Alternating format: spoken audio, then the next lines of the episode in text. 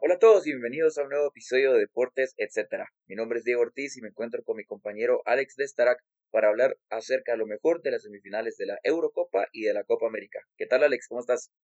¿Qué tal Leo? Aquí listo para discutir estos emocionantes partidos que tuvimos. Excelente, empecemos entonces. Vamos por la competición número uno, creo que la que se está ganando todos los, eh, los titulares, ¿verdad? La Eurocopa. Empecemos con el primer partido semifinal, el cual enfrentaba a Italia contra España, en el cual terminaron 1 a 1. Italia empezó ganando con gol de Federico Chiesa al 60, para que luego Álvaro Morata empatara al 79 y luego 120 minutos nos fuimos a los penales, en donde Italia logró ganar 4 a 2, siendo así finalista de la Eurocopa. ¿Cómo viste este partido, Alex? Pues yo vi a una España muy superior durante el partido, excepto en en el pues en la portería de Italia, ¿verdad? Que es lo que le ha fallado. Siento que que los errores que tuvieron durante la fase de grupos eh, regresaron, ¿verdad? Eh, se volvieron a manifestar ahorita en las semifinales porque España parecía que ya había solucionado ese problema que tenía de no anotar goles, ¿verdad? O de no ser contundente. Y, y en este partido creo que volvieron, volvió a suceder lo mismo, ¿verdad? Eh, llegaron bastante al arco, tuvieron la, o sea, estoy viendo las estadísticas y tuvieron el 71% de posesión, 16 remates, 900 eh, pases completados, ¿verdad? Pero de esos 16 remates, solo 5 fueron al arco, eh, y lo comparas con Italia, que tuvo 7 remates en total y 4 al arco, entonces estás hablando de que no hay mucha efectividad en los remates de parte de España, ¿verdad?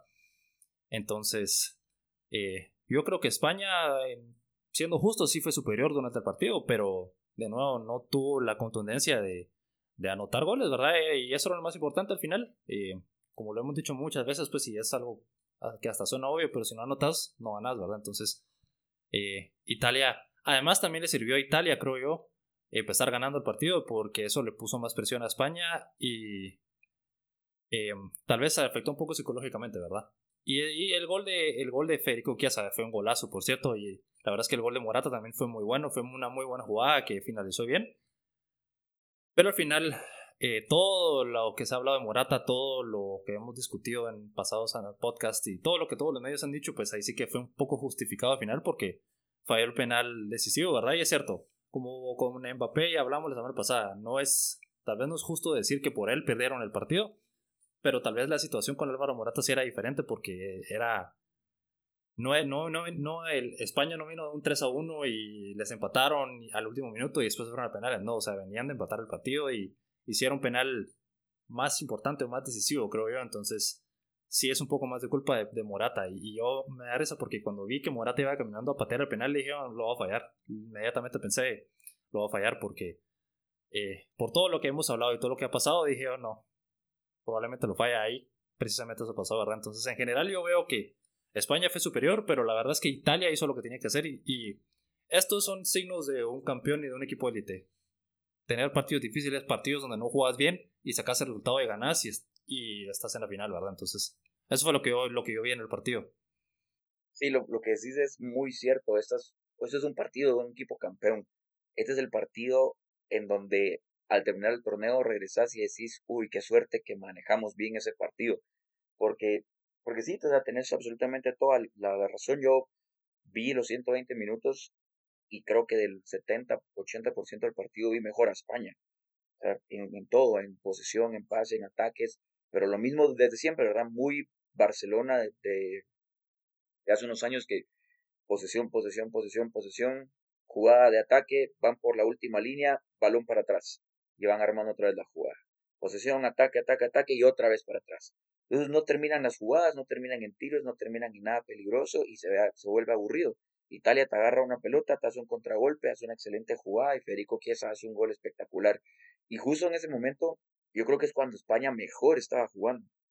yo, yo sentí, yo decía, wow, España ahorita va a meter porque España mete uno y va a golear, o sea, se va a ir encima, Italia se va a ir para abajo, van a abrir espacios y van a golear. Y justo ahí, en ese momento, gol de, Italia, dije, wow, qué, qué locura, o sea, de verdad no. El fútbol, ¿verdad? La magia del fútbol. Y cuando entró Morata, era el script perfecto, creo yo. Lo que Morata te da, Morata te quita. Entonces entró y metió un golazo, porque la verdad la jugada fue espectacular. O sea, la jugada desde que la iniciaron a la definición fue espectacular, fue un pedazo de gol. Y, y sí, o sea, es difícil no, no, no sé, porque con lo que vos dijiste es muy cierto, puedes culparlo, pero a la vez no, porque sin él no habrían llegado tiempos extra. Pero también, ¿cuál es la excusa que sea su tercer penal fallado en la Eurocopa?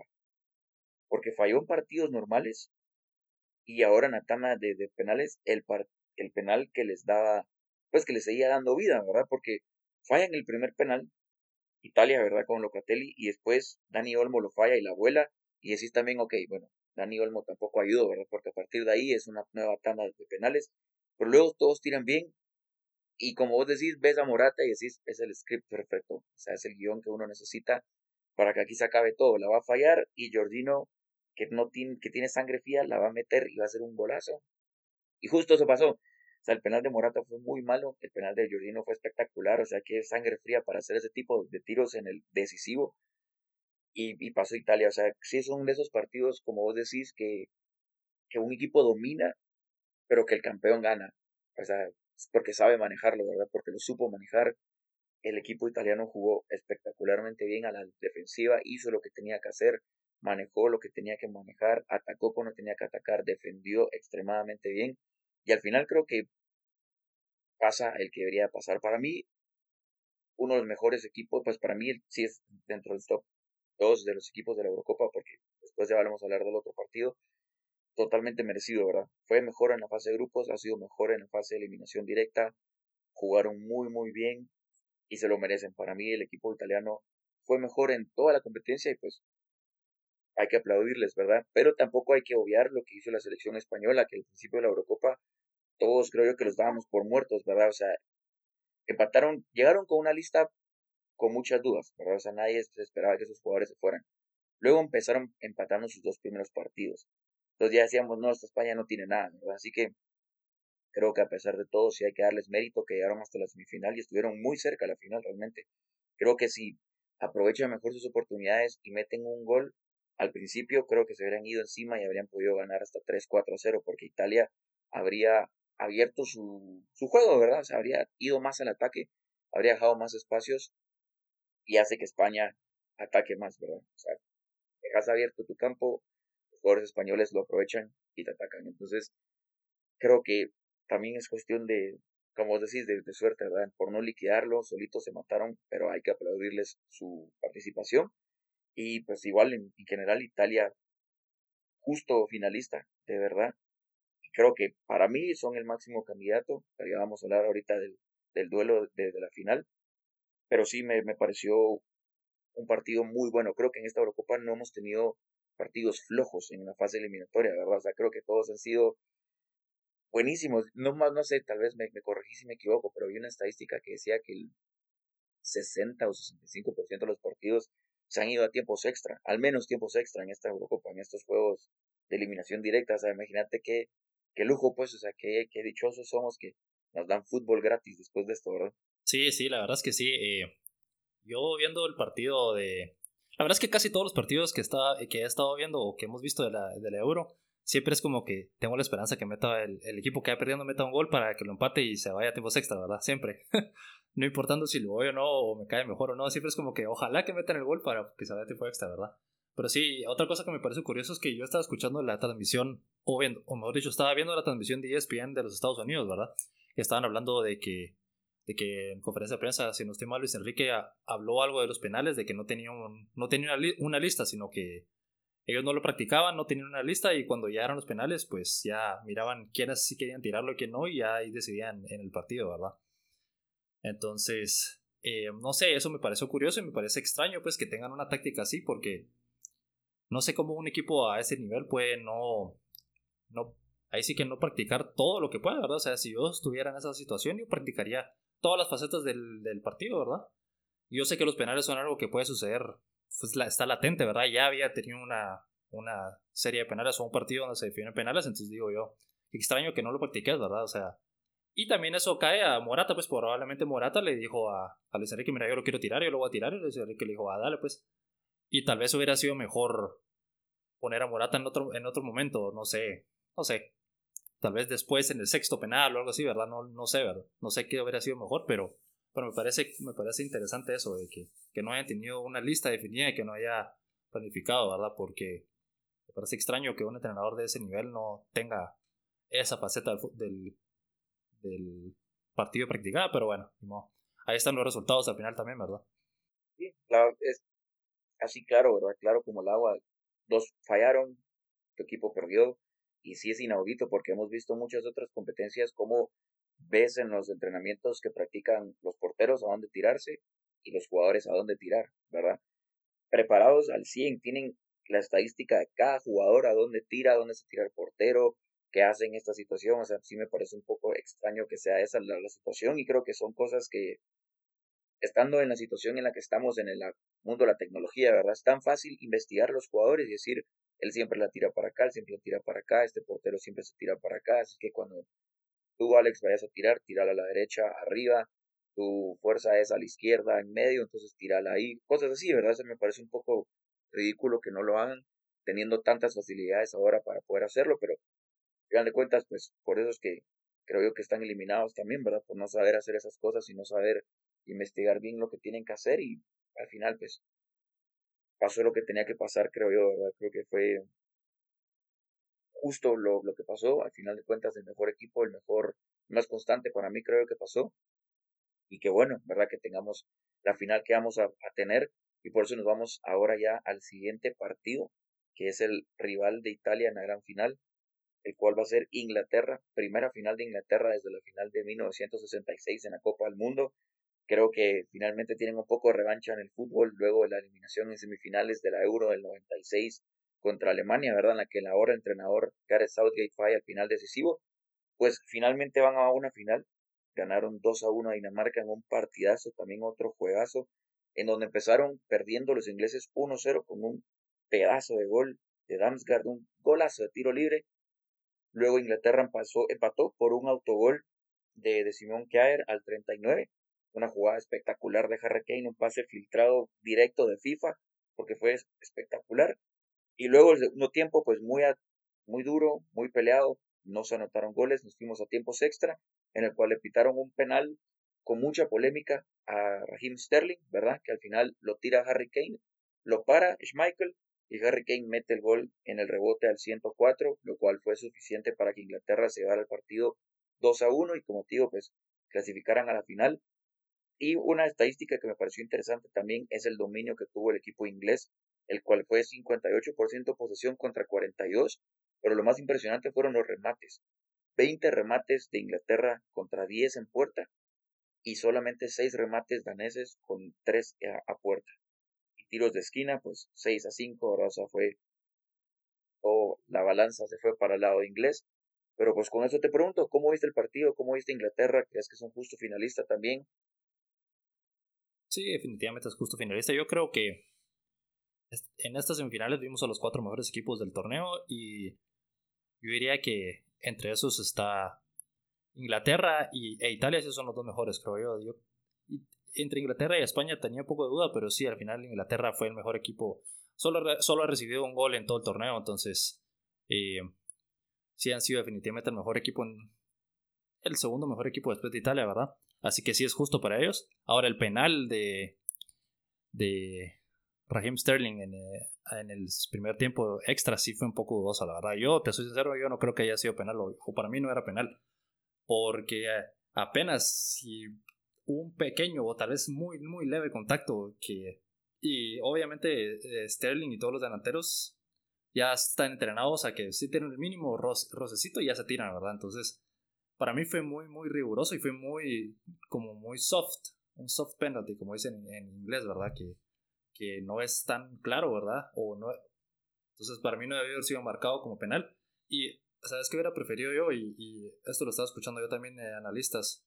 Eh, que decían que hubiera sido mejor que el árbitro no marcara el penal y luego fueran a revisarlo al VAR y en el VAR ya, ya en la revisión del VAR determinaran si era penal o no, ¿verdad? Porque lo que te hace marcar el penal es que te fuerza a que a que sea un error claro, ¿verdad? Que sea similar como es en otros deportes, en donde es claro que no fue penal y entonces te obliga a quedarte con tu decisión, ¿verdad? O sea, hubiera sido mejor al revés, hubiera sido mejor no marcar el penal y luego después decir, mira, vamos a revisar la jugada, vamos a ver si fue penal o no. Y yo creo que si lo hubieran revisado no lo hubieran dado, si hubiera sido así. Entonces, en mi opinión, estuvo algo apretado, pero, pero bueno, al final es un justo resultado para Inglaterra, que sí atacó más, que sí trató de hacer más, ¿verdad? Eh, como mencionabas, dominó en todas las estadísticas, así que al final es un justo finalista, creo yo. Sí, yo, yo pienso lo, lo mismo. Creo que Inglaterra en este partido fue dominado tal vez los primeros 20 minutos del partido, donde Dinamarca se fue muy, muy encima de ellos, estuvo dominando. Y luego creo que el guion se cambió por completo. Creo que Inglaterra empezó a dominar, agarró ritmo del partido y se fue encima siempre, ¿verdad? El gol fue una tontería para mí de, la defensa inglesa de Luke Shaw, ¿verdad? Porque hacen una falta previa en donde hacen un centro y de ese centro pitan otra falta más cerca y con mejor ángulo frente a la portería. Un agarrón infantil de Luke Shaw, realmente pitan esa falta y luego meten ese golazo, creo que no sé, era muy difícil de, de, pararlo, ¿verdad? Iba muy fuerte, creo que la posición no iba en el, en el ángulo, pero creo que la pelota iba fuertísimo, ¿verdad? O sea que cualquiera pone la mano ahí y se la dobla golazo y creo que a partir de ahí Inglaterra se fue encima, reaccionó, ese gol los hizo reaccionar. El autogol fue, creo que si no la mete Kiaer de autogol venía Sterling atrás, o sea, era gol seguro, igual da exactamente lo mismo, Kiaer hizo lo que tenía que hacer y el equipo se fue encima, el equipo se fue encima y atacó, atacó, atacó. Me frustró mucho ver cómo se acercaban y no tiraban tanto, o cuando tiraban la volaban, pero en general el partido fue muy bueno para ellos. Sterling tuvo un partidazo también. Eh, Kane pues jugó, no hizo tantos ataques, pero recibió mucho la pelota fuera del área. O sea, el gol de Inglaterra él lo recibió tres cuartos de cancha, salió del centro del área, subió y un milisegundo más que se tarda en hacer ese pase y es fuera lugar. O hizo el pase perfecto para que Saca se la metiera a Sterling. E hizo eso, ¿verdad? Recibió mucho la, pelota a espaldas de la portería, distribuyó muchos balones, o sea, jugó muy bien.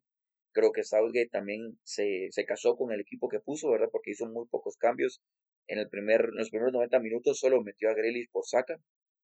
Que Grealish realmente entró a no hacer nada. O sea, creo que no fue su partido. No estuvo nada atinado. Y luego en el primer tiempo extra creo que hizo los primeros dos cambios por físico, ¿verdad? Que saca a Mason Mount y pone a Phil Foden. Y después mete a Jordan Henderson por Declan Rice. Y creo que los hizo solo por el físico de estos dos jugadores, ¿verdad? Que iban a entrar más frescos, porque incluso después saca a Grealish por meter a Kieran Trippier, un defensa, ¿verdad? Entonces, eso también te da un poco a ver cómo jugó Grealish, ¿verdad? Y, y creo que estoy de acuerdo con vos en el penal. Yo lo vi y cuando lo vi la primera vez yo grité y salté, ¿verdad? Y dije, penal, penal, penal, profe, penal. Y luego, cuando ya vi la repetición, fue así como, uy, uy, uy, tal vez no es penal. Y tuve que ver unas cuatro o cinco repeticiones como para decir, he visto que piten estos penales y no me parece un penal clarísimo, ¿verdad? Porque sí los han pitado en la historia, ¿verdad? Que es un mínimo, como vos decís, un mínimo contacto y me parece, no sé, ves a gente boxeando, haciendo tenis, jugando otros deportes donde se lastiman, se pegan y se paran, se limpian los brazos y todo sigue bien y estos jugadores de fútbol sienten un leve contacto y se tiran y gritan, ¿verdad? Como si les hubieran quitado un, un brazo. Entonces creo que eso hizo Sterling, vendió la jugada espectacular. Iba entre dos, pasa entre los dos, siente un ligero contacto en su rodilla derecha y se tira. Entonces, lo complicado es pitarlo en una semifinal en tiempos extra, ¿verdad? En la Eurocopa. Porque sí creo que es un penal pitable, pero también puede ser no pitable. Ahora puedes verlo y decir, no, parate, parate, no, no es penal, ¿verdad? Y estoy de acuerdo con lo que vos decís que habría sido mejor que lo fuera a ver, ¿verdad? Porque el bar sí lo vio y el bar le dijo, no, no está bien, si vos crees que es penal, es penal, pero al menos lo pudo ir a ver al monitor, ¿verdad? Creo que eso le habría dado un poco más de paz a los aficionados de fútbol y a los daneses ver que lo vieron un poquito más porque realmente no hizo nada en, en ese rubro, ¿verdad? Solo le dijeron en el audífono es penal y lo ¿verdad?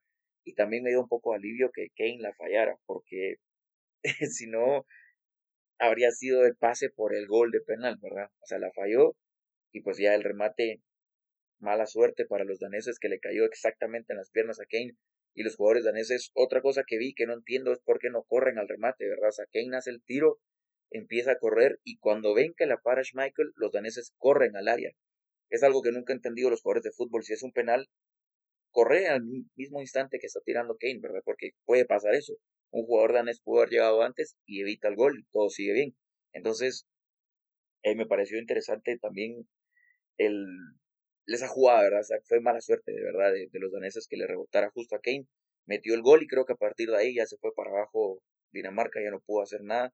Inglaterra igual siento que no quiso atacar más, por lo mismo que no quiso arriesgarse a dejar espacios, ¿verdad? O sea, solo metió el gol y se vino para atrás, metió a Tripier para defender más. Y como vos decís, creo que ganó el mejor equipo, ganó el equipo que ha sido mejor en la Eurocopa.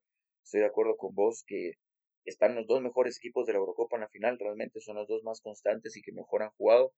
Y también estoy de acuerdo con lo que dijiste, que son los cuatro mejores equipos jugando las semifinales, ¿verdad?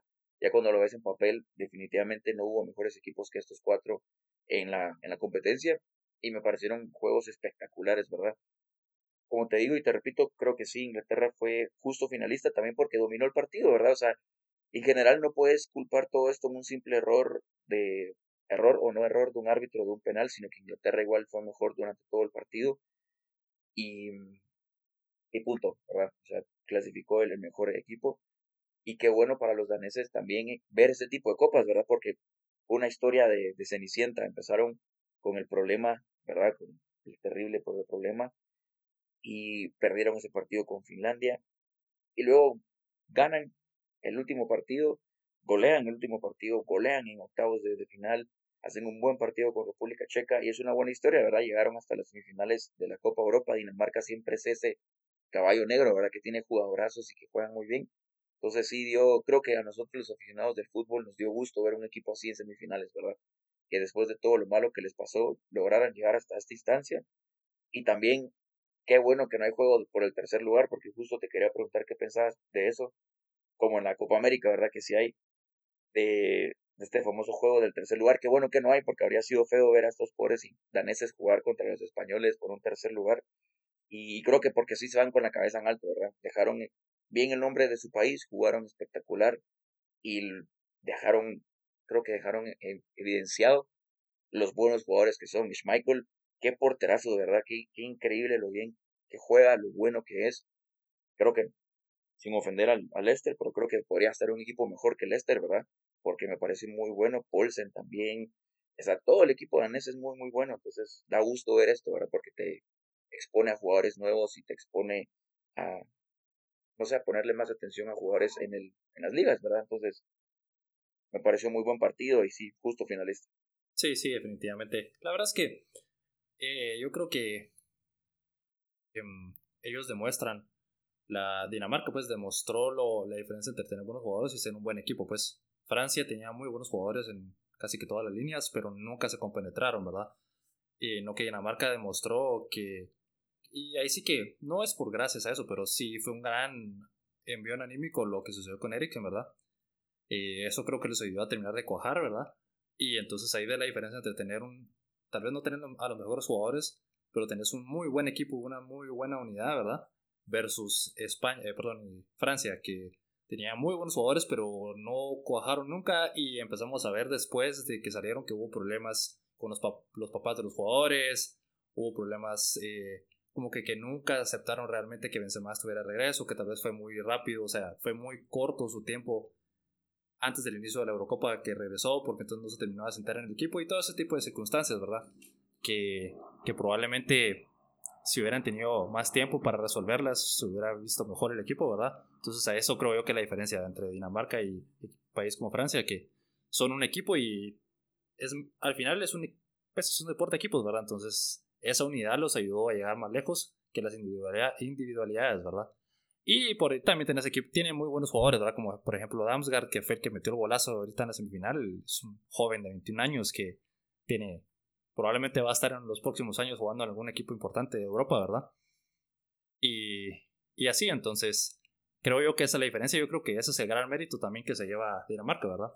Y otra cosa que quería mencionar era, hablando de Inglaterra, de los cambios que no entiendo no tanto los cambios en el partido, sino que no sé por qué Southgate no empezó con el mismo equipo que empezó las, los cuartos de final, pues principalmente con Sancho. ¿Por qué no puso Sancho en lugar de Saca? Saca tuvo un muy buen duelo, la verdad. Pero creo que Sancho hubiera sido mejor, hubiera jugado mejor que, que él, hubiera dado aportado más, porque el partido pasado con él en el campo, se le pasaron encima a su rival, ¿verdad? En cuartos de final. Entonces, creo yo que no, no sé por qué Southgate ya se casó con este equipo y este equipo se lo va a usar en la final probablemente también. Pero me parece que hubiera podido empezar con, con Sancho desde el inicio o podría tener a Sancho en el equipo titular. Yo creo que Sterling, eh, Harry Kane y Sancho son una mejor, una mejor delantera o mejor tridente que, que, con Saka, ¿verdad?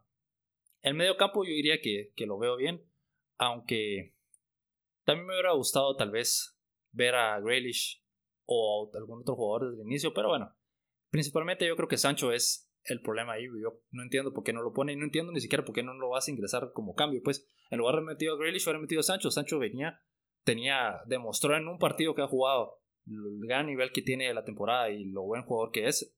Lo hubiera metido él en lugar de Grealish, porque al final metió a un, o mejor dicho, sacó a un delantero y, metió en medio, ¿verdad? Prácticamente con sacar a Saka y meter a Grealish, ¿verdad? Entonces hubiera metido mejor a Sancho en lugar de Saka. Probablemente hubieran ganado el partido por más, ¿verdad? Eh, o lo hubieran terminado en los 90 minutos. Así que, no sé, me parece extraño. Yo veo, como lo hemos mencionado, vemos la lista de suplentes que tiene Inglaterra y tiene tan buenos jugadores en la banca que hasta creo que a veces son mejores, ¿verdad? Y que los que están de titulares, pues, por ejemplo, yo hubiera preferido ver a, a Rhys James en el lateral en lugar de Walker, ¿verdad? Por ejemplo. O eh, ¿Cómo se llama el lateral del Chelsea? Se me olvida el nombre. Eh, Chilwell, Ben Chilwell en lugar de Luke Shaw, ¿verdad? Por ejemplo, que Chilwell tuvo una temporada increíble con el Chelsea. Pero bueno, al final Southgate le ha funcionado lo que está haciendo, pero sí, es principalmente lo que yo no entiendo. ¿Por qué no pones a Sancho desde el inicio si tuvo tan buenos resultados el partido pasado, verdad? Pero bueno.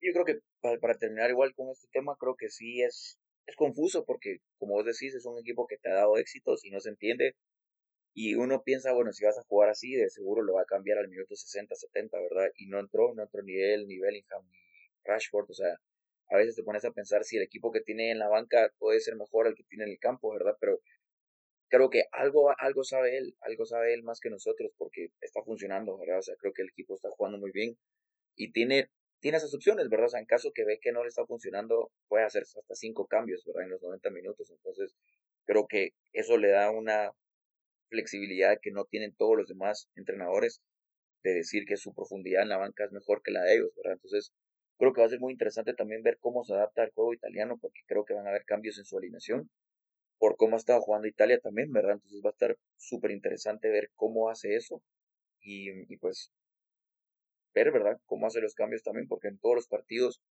ha decidido no hacer muchos cambios y si los hace solamente uno o dos por partido, ¿verdad? Teniendo en cuenta que puede hacer hasta cinco. Y veo a Dinamarca, por ejemplo, hizo seis cambios en el partido, ¿verdad? O sea, cambió a la mitad del equipo. Entonces, te preguntas, ¿qué estará pasando ahí o por qué no lo hace, verdad? Pero mientras funcione, creo que no se le puede alegar, ¿verdad? Creo que es, es eh, increíble ver que funcione y solo toca verlo y disfrutar, ¿verdad? Porque al final de cuentas, uno desde aquí puede decir mil cosas, pero al final en el partido ellos tienen esas sensaciones diferentes con sus jugadores también, ¿verdad? Sienten que, que pueden entrar a no hacer mucho, entonces va a ser interesante, ¿verdad? Ver eso, porque en papel, estoy de acuerdo con vos, para mí es mejor Sancho que, que, saca o puede entrar a hacer más cosas, ¿verdad? O creo que Grealish podría entrar desde el principio. Pero bueno, mientras funcione no voy a decir nada, a menos que pierdan la final, ahí sí voy a alegar. Y hablando de eso, te pregunto, creo que ambos dijimos Italia e Inglaterra, ¿verdad? Entonces nos fue bien. Te pregunto, pronóstico para la final, ¿quién ves campeón? Fíjate que yo le voy a Inglaterra, pero yo no sé. Creo que Italia va a ganar porque yo siento que Italia sí es mejor, un poco mejor ahorita y no sé, la verdad es que sí. Estoy dividido porque por un lado, ahí sí que siendo objetivo, yo creo que Italia es mejor y yo creo que van a ganar, pero preferiría que ganara eh, Inglaterra, perdón. Pero la verdad es que sí. Y solo quería mencionar también que me parece súper extraño y súper curioso que sea la primera final de Inglaterra desde el 66. O sea, es increíble que un equipo con tan buenos jugadores a lo largo de la historia y, y que pues es ahí sí que es la cuna del fútbol, ¿verdad? No haya podido disputar finales. Es que ni siquiera llegaron a la final de un torneo importante en 50 años, ¿verdad? Es, es increíble, pero, pero bueno, así es el fútbol, ¿verdad? Pero sí, yo creo que va a ganar Italia, pero espero que gane eh, Inglaterra. La verdad es que sí, imagínate, muchos semifinales, cero finales. Y yo tengo que ir con Inglaterra, ¿verdad? No puedo permitirme decir otra cosa. Siento que lo hablamos vos y yo aquí, que si Inglaterra le ganaba a, al equipo alemán, tenían todo el papel para llegar a la final y ganarla. Por lo mismo que ya sienten esa confianza, ya sienten esa, no sé, esa, no, no creo que sea presión, pero esa pasión, por así decirlo, de, de jugar en casa. Creo que de los seis partidos que han jugado, solamente uno no fue en casa. Todos los demás han sido en, Wembley. Entonces, el script está ahí, ¿verdad? Inglaterra contra Italia, primera final desde el 66, nunca han ganado la Eurocopa, van a jugar en Wembley con más de 60 mil personas en el estadio. O sea, el script está ahí para que Inglaterra sea campeón y creo que eso va a ayudar muchísimo al equipo inglés también, saber que están en casa, saber que, que este es el momento, ¿verdad? O sea, esta generación lo, lo puede hacer final. Semifinales en la Copa del Mundo, ¿verdad? Muy cerca de jugar la final contra Francia. Semifinales en la, en la Nations League, muy cerca de jugar la final. Finalmente llegan a la, a la gran final. Y ahí está, es que el script ahí está, ¿verdad? No sé realmente si van a ganar en 90 minutos, porque Italia es un equipazo, pero sí creo que Inglaterra va a ganar. Y creo que Inglaterra va a ganar al fin su primera Eurocopa mejor que hacerlo en casa. Sí, eso es otra cosa que hay que mencionar que le ha ayudado y ha sido clave para Inglaterra jugar la mayoría del torneo, pues seis de sus siete partidos de local, ¿verdad? En Wembley, entonces eh, eso es otra cosa que también me parece extraño de, de esta Euro, ¿verdad? Que algunos equipos han jugado todos sus partidos de, en su casa, ¿verdad? Y otros equipos les ha tocado viajar un montón, entonces, no sé, eso también me parece extraño. Entiendo que es por la situación del COVID, ¿verdad? Y, y sí que eh, igual se hubiera jugado en un solo lugar y probablemente, bueno, si hubiera sido en Inglaterra, hubiera sido en Wembley, etcétera, ¿verdad? Pero, pero me parece extraño, ¿verdad? Pero le ha beneficiado bastante a Inglaterra jugar de local la mayoría de sus partidos, entonces eh, ahí sí que qué bueno y les ayudó, entonces. Igual que en Inglaterra en 66, ¿verdad? Que fue en casa, ¿verdad? Entonces. Eh, sí, es importante mencionarlo, creo yo. Pero sí, ahí sí que yo creo que España dio un poco de, o dio la, la fórmula tal vez como cómo vencer a Italia, cómo vencer a Italia, ¿verdad? o sea, dominar el balón. Y si Inglaterra trata de eso, y si trata de tener el balón más y es más directo y es más contundente, tal vez sí pueden llegar a sacar la victoria a Italia, ¿verdad? Porque Italia es un equipo que le gusta tener el balón y, dominan o se defienden bien con el balón, ¿verdad? Eh, dominan, eh, tratan de dominar el, la posesión y luego ya ir armando los ataques, ¿verdad? Es un, es un, equipo un poco más similar a España de lo que había sido en otras, otras eh, de lo que ha sido históricamente, ¿verdad? Históricamente es un equipo que se defiende bien, el Catenacho que juega mucho contra golpe, pero estos últimos años, ¿verdad? Desde que se pues me imagino que los últimos cinco años, desde que quedaron fuera del mundial, como que han tratado de, o claramente pues fueron cambiando su equipo y ahora es un equipo que juega más como fútbol total, ¿verdad?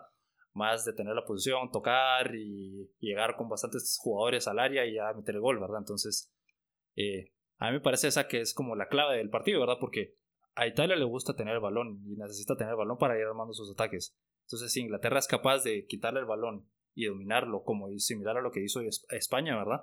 Por supuesto que tienen que ser contundentes y meter los goles, ¿verdad?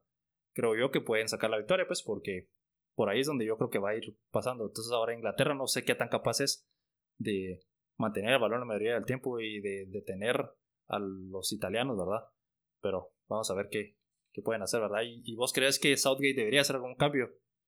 Creo que sí, yo creo que sí, porque se tiene que adaptar al, juego italiano, tal vez empezar con, con el equipo que jugó contra Ucrania. Creo que esa alineación me gustó muchísimo. Creo que ese juego, o sea, ese estilo de juego puede funcionar muy bien con los ucranianos, como funcionó con los ucranianos como con los italianos, ¿verdad?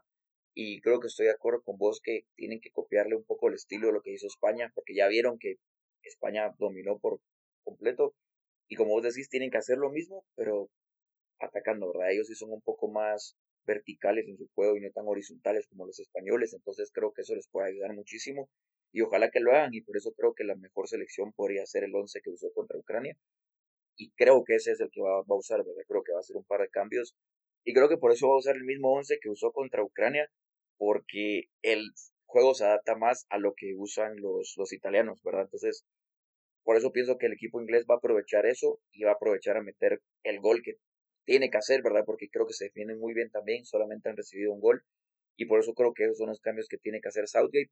Y si en cambio algo no funciona, por ejemplo, si algo no está saliendo bien o el equipo italiano le descifra la jugada, puede hacer cambios, ¿verdad? O sea, puede meter a Saka, puede meter a, a, Grealish, puede sacar a, o sea, Rashford, puede, tiene muchos cambios, ¿verdad? Que puede hacer, entonces creo que es importante eso, que empiece así y así algo no funciona, que haga cambios rápidos, para que no esté esperando hasta el minuto 60, 70, 80, o sea, si algo no le funciona al 45, que haga cambios, si al 50 ve que algo está haciendo bien Italia y ellos no, que haga cambios, ¿verdad? Que no tenga miedo a hacerlo porque al final de cuentas tiene cinco cambios y los puede hacer sin ningún problema. Sí, definitivamente. Y con eso los cambios es otra cosa que, yo te quería mencionar porque cabal hablabas de que España, eh, no, perdón, Dinamarca hizo todos sus cambios, ¿verdad? O sea, tuvo seis cambios al final, ¿verdad?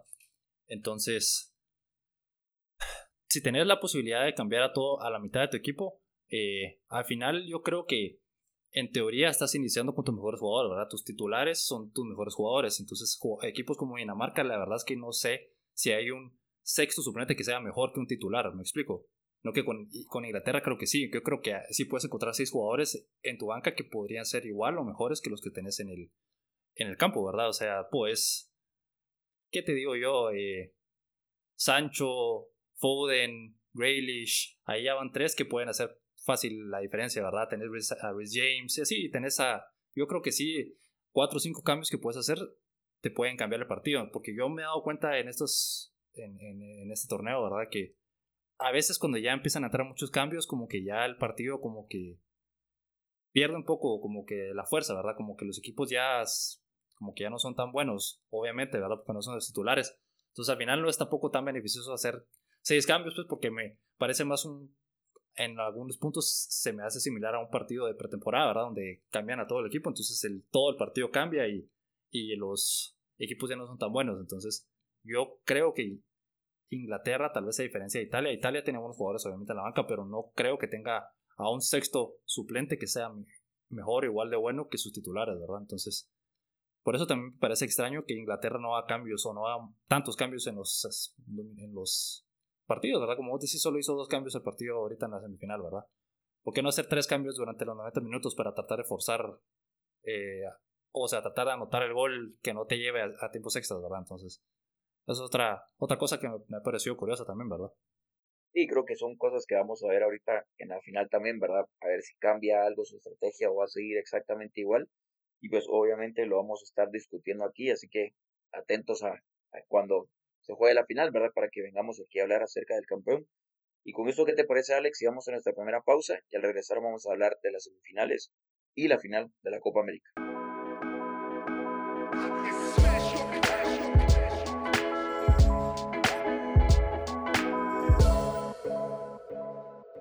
Y bueno, ya estamos de regreso de nuestra pausa en deporte, etcétera, y vamos a hablar acerca de las semifinales de la Copa América. Eh, Diego, contame, ¿qué te pareció en la semifinal de Brasil y Perú que al final Brasil se llevó la victoria 1-0? Yo creo que esta Brasil viene de menos a más, eh, de más a menos, perdón. Ha estado jugando mejor en la fase de grupos y en esta fase eliminatoria ha estado yéndose para abajo. Siento que está sacando los resultados, ¿verdad? Porque Obviamente es un mejor equipo que Chile y que Perú. Han ganado solo 1-0 y 1-0, ambos con gol de, de Paquetá, ¿verdad? Entonces, creo que sí es muy diferente ver estos partidos porque siento que la calidad es muy mala, o sea, de, de juego comparándolo ya con la Eurocopa, ¿verdad? Siento que Brasil viene mostrando eso, ¿verdad? Viene mostrando un poco nivel que ha tenido, lo, lo poco que ha jugado, ¿verdad? Y creo que esta partido semifinal fue igual, no me dio mucha emoción, no me mantuvo tan han metido en el partido, ¿verdad? O sea, creo que no hubo mucho. Brasil dominó, tuvo 56% de posesión, hizo el doble de remates, cuatro veces más remates a puerta que Perú, entonces solo creo que no, no tuvo tanto espectáculo, ¿verdad? Pero creo que se está dando lo que tenían, tenía que darse también, ¿verdad? Que tenía que ganar Brasil y llegar a la final. Y creo que es superior Brasil, creo que solo le, le quitó el pie al acelerador, ¿verdad? Como que se está yendo cómodamente avanzando, mete los goles, se defiende y ahí quedó, ¿verdad? Y de verdad espero que eso cambie ahorita para la, para la final, ¿verdad? Porque creo que se nos dio lo que todos queríamos, ¿verdad? clásico en la final, Messi contra Neymar. Y pues creo que va a ser importante también que Brasil recupere ese estilo de juego que tenía en, lo, en la fase de grupos, ¿verdad? Que, que era un dominador superior y, y creo que ahí, por ahí va a ir la final, ¿verdad? Si Brasil regresa a ese estilo de juego, debería ganar sin problemas. Y creo que, como te digo, su nivel ha bajado mucho. Y realmente espero que mejore, ¿verdad? Porque tienen que mejorar si quieren hacer algo más. Sí, sí, estoy de acuerdo. Yo he visto también a, a Brasil que ha venido de más a menos, ¿verdad? Estos últimos dos partidos, la verdad es que, como decís, solo porque son mejores, ¿verdad? O porque tienen mejores jugadores, lo han sacado, pero la verdad es que no han sido muy buenos partidos. Eh, no sé, este contra Perú, yo, yo estaba viéndolo y, la verdad es que un poco aburrido. Eh, Perú no lograba hacer nada. Brasil, la verdad es que sí tienen un muy buen equipo. O sea, yo miraba, o yo veo a los titulares y después veo a la banca y digo, puchica, podrían haber como tres de los que están en la banca que podrían ser titulares, ¿verdad? Y al revés. Entonces, es un muy, muy buen equipo. O sea, tenés a jugadores como Roberto Firmino en la banca, pues, o, o a Militao, eh, Alison Becker está en la banca, pues, no es el titular. Entonces, es muy, muy buen equipo. Entonces, me parece extraño que no tengan un mejor nivel ahorita en esta parte del torneo, ¿verdad? En teoría debería de ir mejorando, el nivel no empeorando, pero como decís, les alcanza para ganar, sacar los resultados, ¿verdad? Y ganar 1-0. Entonces, si con lo mínimo te alcanza, vamos a ver qué tal o qué tan bien.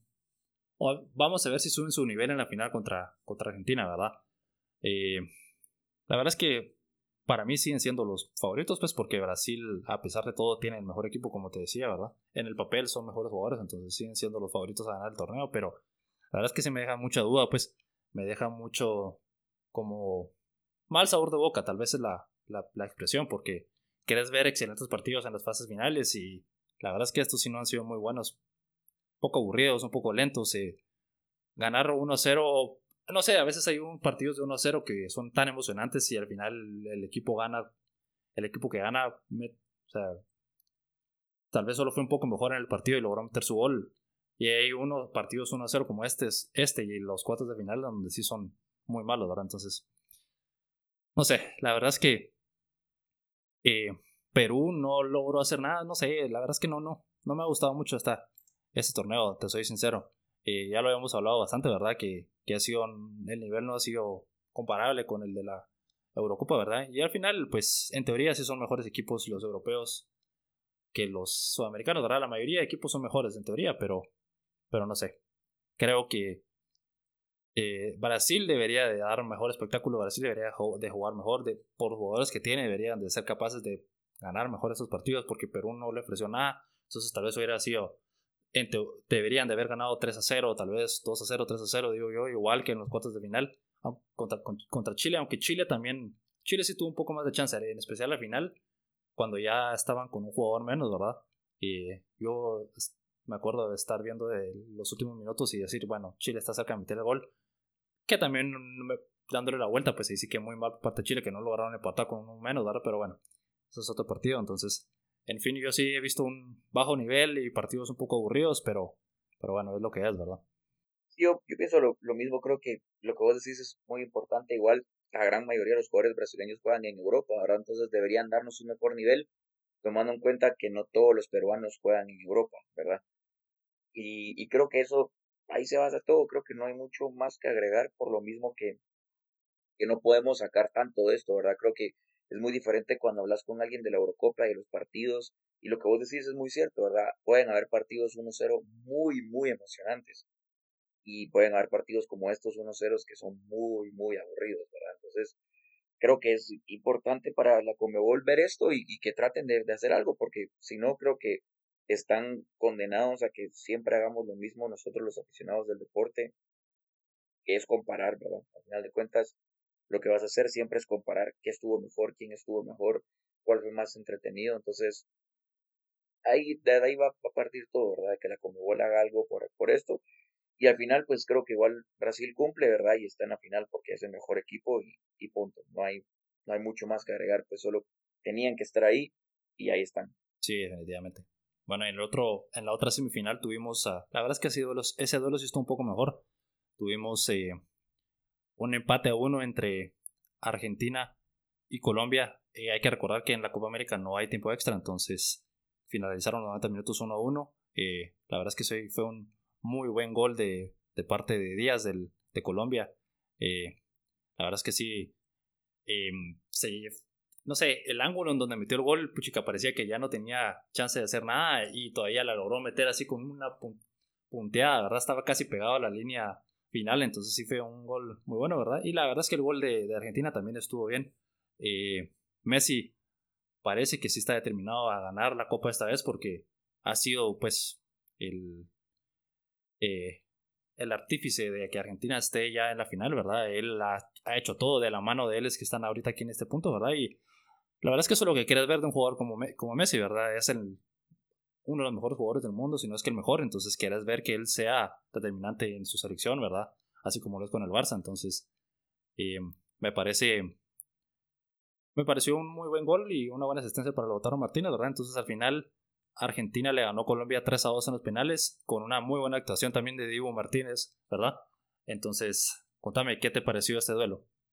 Ese estuvo mejor, sí, definitivamente estuvo un poco más peleado también porque hubo pleitos durante el partido, ¿verdad? Entonces creo que eso le pone un poco más de emoción que se estén peleando. Y lo que vos decís es muy cierto también, lo de Messi es impresionante, creo que está jugando a un nivel superior o sea, de verdad superior al de todos en la Copa. Él sí ha sido determinante para su selección en esta Copa, verdad creo que sí. Argentina no estaría acá si no es por él. O sea, de verdad creo que ya, lo, ya los habrían eliminado. Y, y creo que Argentina va decidido. Creo que mucho pasa por el hecho que quieren que Messi gane también, ¿verdad? Eso decía el portero argentino. Él decía, pues, lo, y lo hice por él, ¿verdad? Todos queremos que él gane. Creo que ya les importa muy poco lo colectivo, ¿verdad? Quieren que gane Argentina y creo que eso ayuda mucho al equipo argentino a que quieran ser mejores y a finalmente ganar, porque imagínate que pierdan esta final. Pero si no estoy mal, sería la quinta que perdería Messi, ¿verdad? En la Copa América. Perdió la del 2011, las dos contra Chile y... Sí, sería la cuarta entonces. Y cuarta de la Copa América y la final del Mundial. Serían cinco finales con Argentina. Ahí está. Entonces creo que ya, ya por eso quieren, ¿verdad? Creo que una pequeña parte de mí incluso quiere que gane Argentina como para que ya gane Messi gane algo con Argentina y dejen de compararlo con Maradona o con Kempes, ¿verdad? Pero creo que ahí van, creo que están haciendo bien. Creo que Argentina es al revés. Creo que Argentina viene de menos a más. Creo que ha estado jugando mejor. Terminó la fase de grupos invicto, ¿verdad? Jugando bastante bien. Como te digo, ¿verdad? De menos a más. Ahorita jugaron bien contra Ecuador, les metieron tres en los cuartos de final. Ahorita con Colombia es un partido duro, pero creo igual que fueron superiores. Ganaron en, penales y van a tener el partidazo de, su vida, ¿verdad? Creo que también les da mucha chispa todo eso lo que pasó con, con el portero, ¿verdad? Con Emiliano Martínez, que le estaba gritando a, todos los jugadores, ¿verdad? Se escuchaba en la transmisión que les decía, estás nervioso, estás nervioso, te voy a comer. Como que eso le da un, no sé, algo de moral al equipo argentino, porque incluso Messi, ¿verdad? Habían cámaras grabándolo solo a él, y cuando termina eh, el penal de Jermina le dice, bueno, baila ahora, pues, baila ahora, pues, ¿verdad? Así como que, no sé, como que sí están, están bien metidos, ¿verdad? O sí están bien emocionados, están, tienen todos sus, sus huevos en esa canasta, ¿verdad? De decir, este es, muchachos, este año es aquí donde podemos ganar, entonces eso me gusta mucho de verlos porque es pasión, ¿verdad? Al final de cuentas es lo que necesitas de estos partidos, ver la pasión con la que están jugando y no que jueguen 11 zombies contra 11 zombies que solo están pateando la pelota de un lado para otro, ¿verdad? Entonces creo que sí, Argentina tiene un buen equipo. Me sorprende mucho también que, que no jueguen jugadores como el Kun, ¿verdad? O sea, que teniendo todos tantos cambios, igual hagan solamente 5 para meter a. Solo tres cambios, ¿verdad? Para meter a Montiel, a Paredes, a Di María. O sea, Di María no es titular en este equipo. Y como te digo, siendo que Argentina está aquí por Messi, porque vos ves el equipo, no es un equipazo, o sea, no, no, no tiene jugadorazos. Realmente los únicos buenos, buenos, buenos, te diría yo que es Messi, obviamente, Martínez y Emiliano Martínez. O sea, Lautaro el delantero y Emiliano Martínez el portero. Los demás son jugadores buenos. Obviamente son buenos, pero no son espectaculares. No comparado cuando ves el once de, de Brasil, ¿verdad? Que ves el once de Brasil y tenés a Neymar, tenés a Fred, tenés a Casemiro, tenés a Danilo, Marquinhos, Silva, Ederson, a Paquetá, o sea, jugadorazos, ¿verdad? Y tenés buenos jugadores en la cancha, en la banca también, ¿verdad? Como Douglas, Luis, Militado, Vinicius, el Firmino, Allison, o sea, es un equipazo, ¿verdad? Entonces creo que eso le da también mucho mérito a Argentina, que está haciendo esto sin un equipo espectacular como el del 2014, por ejemplo, ¿verdad?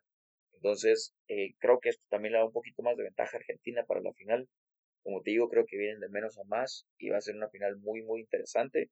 Y qué bueno, ¿verdad? Porque al menos así sí tenemos una final que queremos, ¿verdad? El, clásico sudamericano.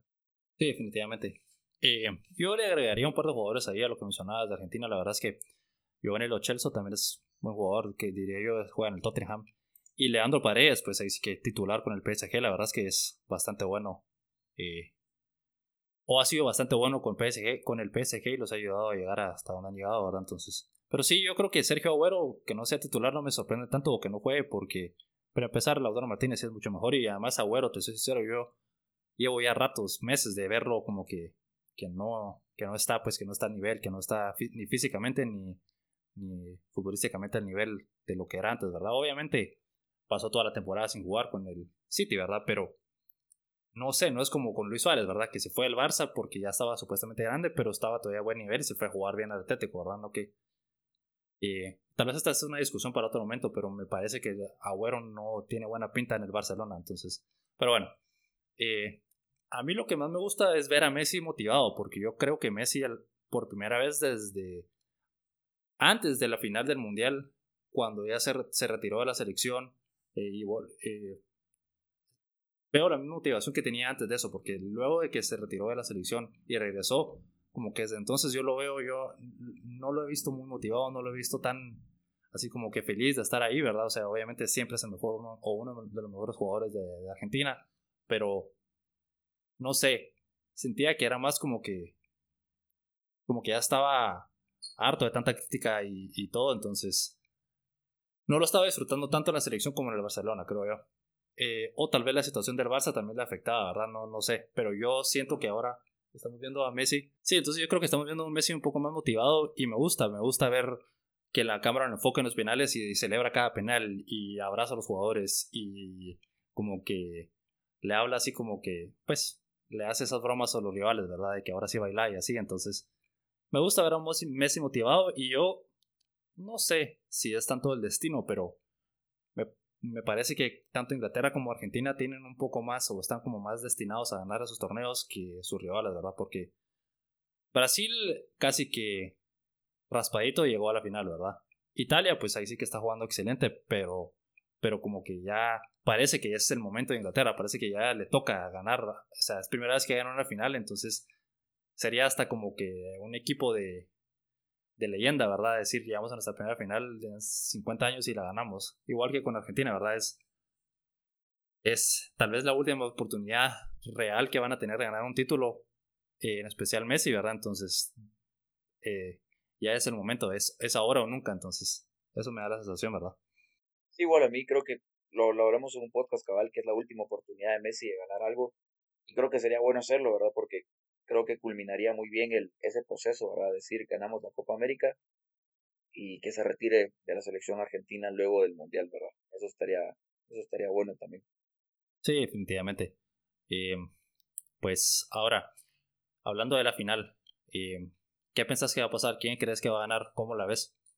Y hablando de esto, estoy conflictivo porque creo que va a ganar Brasil, pero como te digo, algo, algo pequeño en mí me dice que quiero que gane Argentina, ¿verdad? Por, Messi.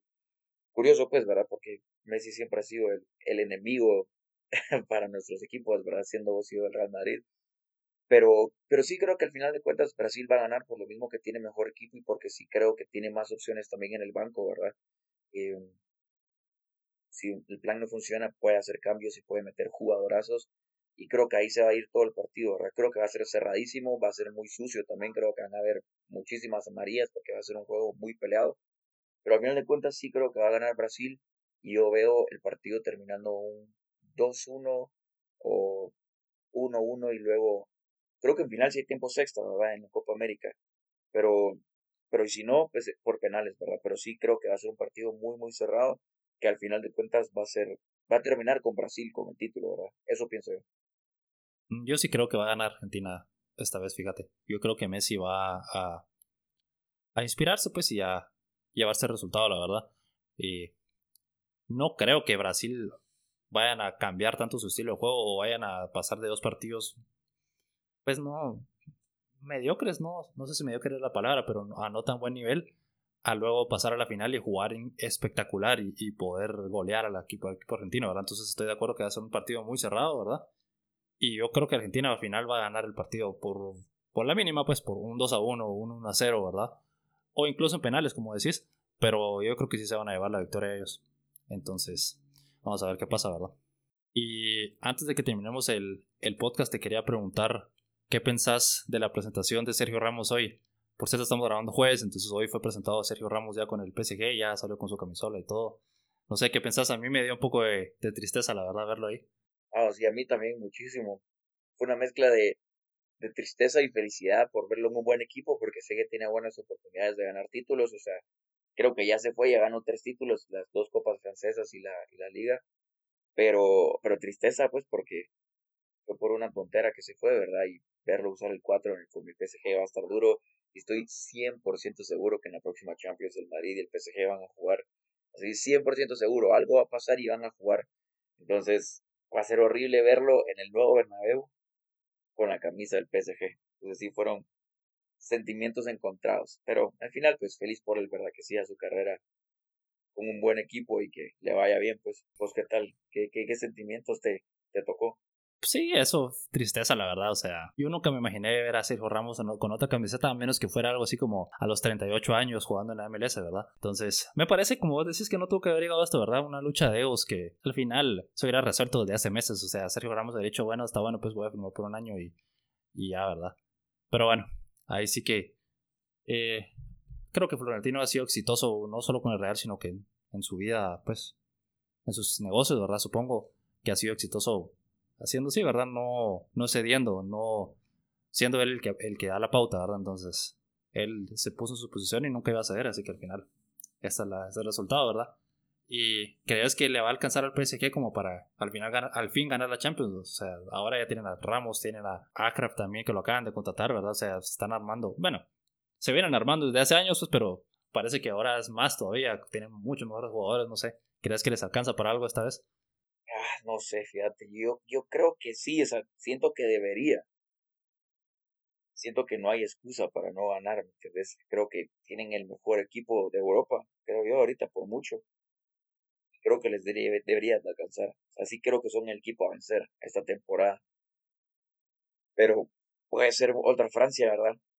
Equipazo, jugadorazos, pero si no juegan bien, si no se conectan, creo que no va a servir de nada, pero a pesar de todo, sí creo que son el equipo a hacer. Sí, definitivamente. Pero bueno, entonces tenemos a nuestros pronósticos divididos esta vez completamente, ¿verdad? Yo creo que va a ganar Italia, vos crees que va a ganar Inglaterra, y crees que va a ganar Brasil en la final de la Copa América, yo creo que va a ganar Argentina, entonces, así que vamos a ver la otra semana cómo resulta esto, ¿verdad?